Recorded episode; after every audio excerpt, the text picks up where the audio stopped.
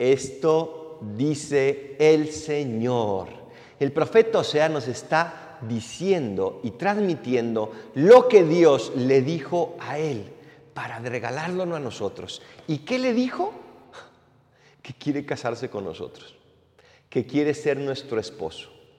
Yo sé que esto suena fuerte para un hombre, porque pensamos que Dios es hombre.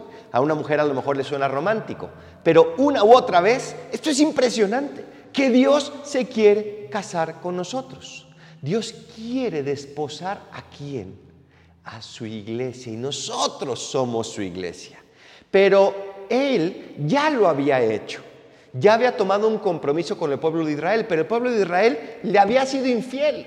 ¿Y qué va a hacer Dios? Se lo va a llevar al desierto, es decir, lo va a despojar de todo lo que no sea amor. Le va a ayudar a que purifique su corazón para que se quede solo con su amor. Y entonces el pueblo de Israel se dará cuenta de lo que es importante. Se dará cuenta del amor de Dios. Tal vez ahora estamos pasando por un momento de despojo en el cual nos estamos dando cuenta de lo que es de verdad importante, el amor de Dios.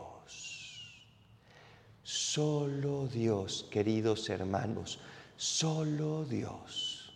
Esta imagen del desposorio, de las bodas, es una imagen preciosa porque nos transmite ese deseo que Dios tiene de enamorarnos, ese deseo que tiene de nuestro amor, ese deseo que tiene de que vivamos para siempre con Él.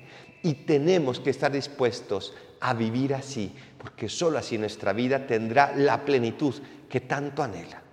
¿Qué se te está interponiendo entre tu corazón y Dios? ¿Qué hay que no te está dejando amar plenamente a Dios? ¿Qué hay que no te está dejando experimentar plenamente a Dios?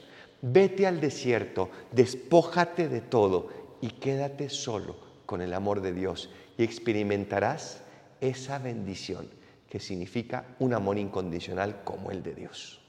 Así sea.